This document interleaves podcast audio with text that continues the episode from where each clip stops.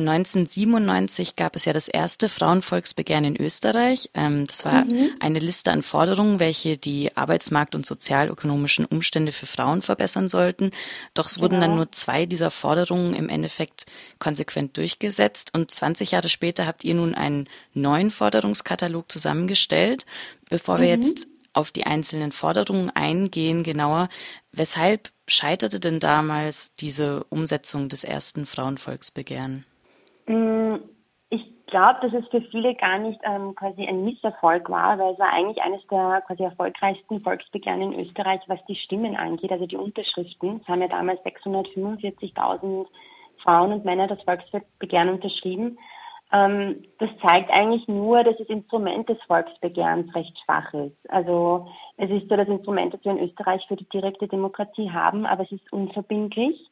Also es gibt einer Gruppe von Bürgerinnen die Möglichkeit, ein Thema und in unserem Fall eben wichtige feministische Anliegen ins Parlament ähm, zu bringen und ähm, Parlamentarier dazu zu zwingen, darüber diskutieren zu müssen. Aber im Endeffekt bleibt es eben unverbindlich. Und ich glaube, was so das Problem des ersten Volksbegehrens vor 20 Jahren war, dass daraus keine soziale Bewegung entstanden ist. Dass es quasi eine punktuelle Maßnahme war, die man zwar begleitet hat mit Demonstrationen und sehr viel ähm, Publicity, aber es hat sich halt daraus keine Bewegung ähm, ergeben. Und das mhm. ist, glaube ich, schon etwas, was wir jetzt anders machen wollen. Ähm, das heißt, dass man sehr viel länger und hartnäckiger an einem Thema dranbleiben muss, dass man Sichtbarkeit schaffen muss und ich glaube, ähm, das ist quasi auch die Latte, die wir uns legen. Es liegt gar nicht so sehr daran, wie viele Menschen dann im Endeffekt das Volksbegehren unterschreiben, sondern welche Dynamik sich daraus ergibt.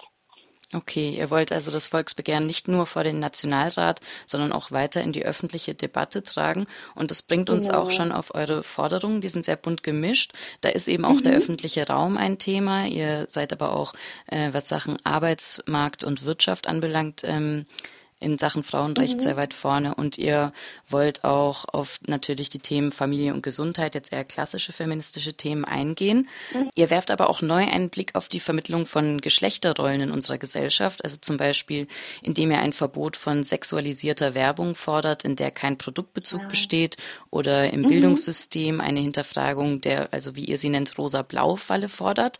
Und ihr mhm. setzt auch zum ersten Mal ein Sternchen hinter das Wort Frau, also in Frauensternchen Volksbewegung. Bewegung. Aber ihr nennt jetzt nie explizit die Unterdrückung von trans- oder intersexuellen Menschen oder mhm. stellt für die auch Forderungen. Ähm, wie kommt das? Das ist, glaube ich, einfach ein, ein, ein blinder Fleck, den wir hatten. Da sind wir auch ganz ehrlich. Und ähm, wir sagen bei den Forderungen auch, dass es quasi ein erster Entwurf ist. Also es sind tatsächlich noch nicht die finalen Forderungen, mit denen wir ins Frauenvolksbegehren reingehen möchten und werden, ähm, weil wir jetzt auch eigentlich schon in den letzten Monaten, also wir sind jetzt Ende April damit rausgegangen und es hat sich jetzt einfach schon in den letzten zwei Monaten gezeigt, dass da viele blinde Flecken sind und eben die ähm, eigentlich nicht beabsichtigte Exklusion von Transfrauen äh, und auch den Problematiken, die Inter- und Transpersonen haben, dass die nicht vorkommen, ist tatsächlich einfach ein Fehler und ähm, zeigt auch auf, dass wir noch nicht bunt genug sind als Gruppe, dass wir auf gewisse Unterdrückungsmechanismen und Machtstrukturen selber noch nicht sensibilisiert genug sind. Und das kommt auf jeden Fall noch hinein. Also das ist ein Thema, mit dem wir in den letzten Wochen öfter konfrontiert worden sind und berechtigterweise konfrontiert worden sind. Und da sind wir auch selbstkritisch und, und, und sind uns dessen bewusst, dass das auf jeden Fall noch reinkommen muss. Wir sind, äh, also wir kennen und wir verfolgen einen intersektionalen einen Ansatz und, und das kommt auf jeden Fall noch hinein. Also das war keine bewusste Exklusion, aber zeigt auch unsere blinden Flecken auf, weil wir natürlich ähm, auch nur einen Teil der Gesellschaft im Moment abbilden als Initiatorinnengruppe. Da müssen wir noch wachsen und bunter werden.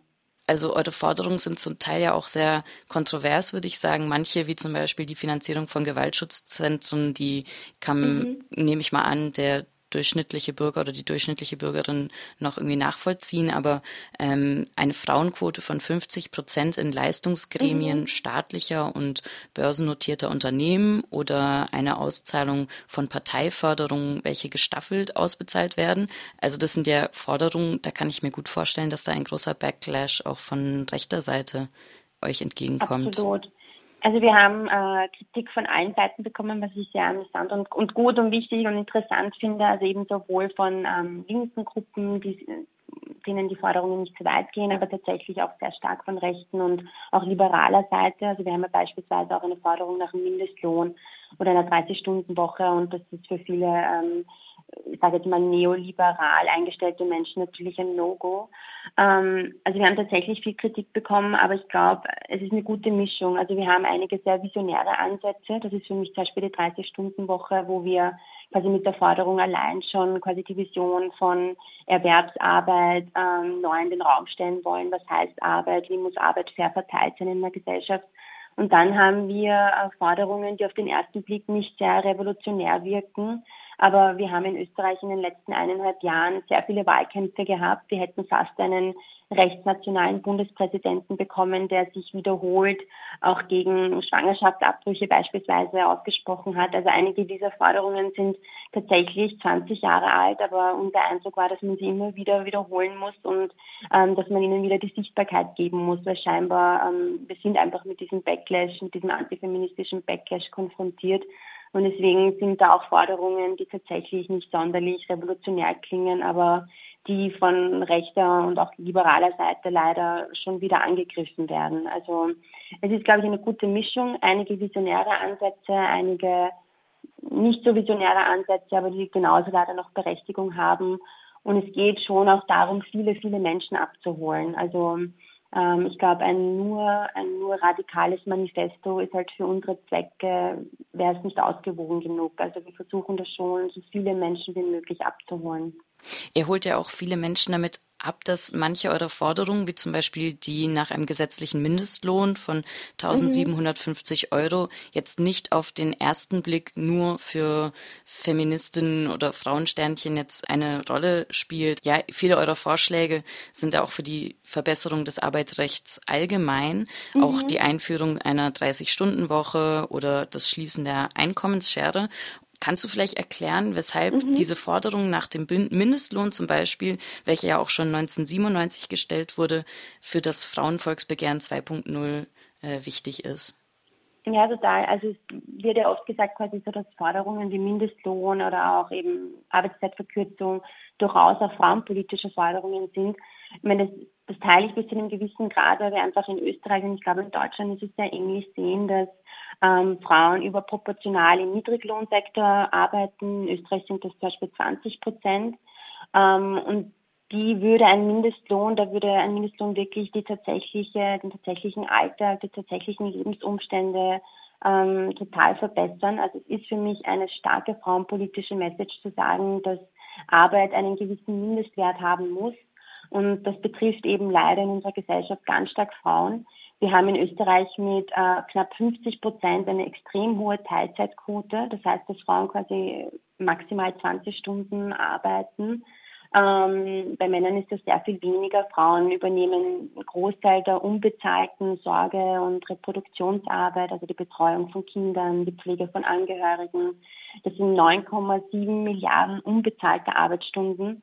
Deswegen sind für mich diese ganzen die Thematik der Arbeitsmarktpolitik, des Arbeitsmarkts insgesamt ist ein frauenpolitisches Thema, weil wir quasi systematisch durch gewisse Strukturen, die aufgebaut worden sind, aus dem Arbeitsmarkt hinausgestoßen werden, ähm, weil wir schlechtere Bezahlung haben, ähm, weil es diesen Gender Pay Gap nach wie vor de facto gibt. Österreich ist da in der OECD äh, im untersten Drittel.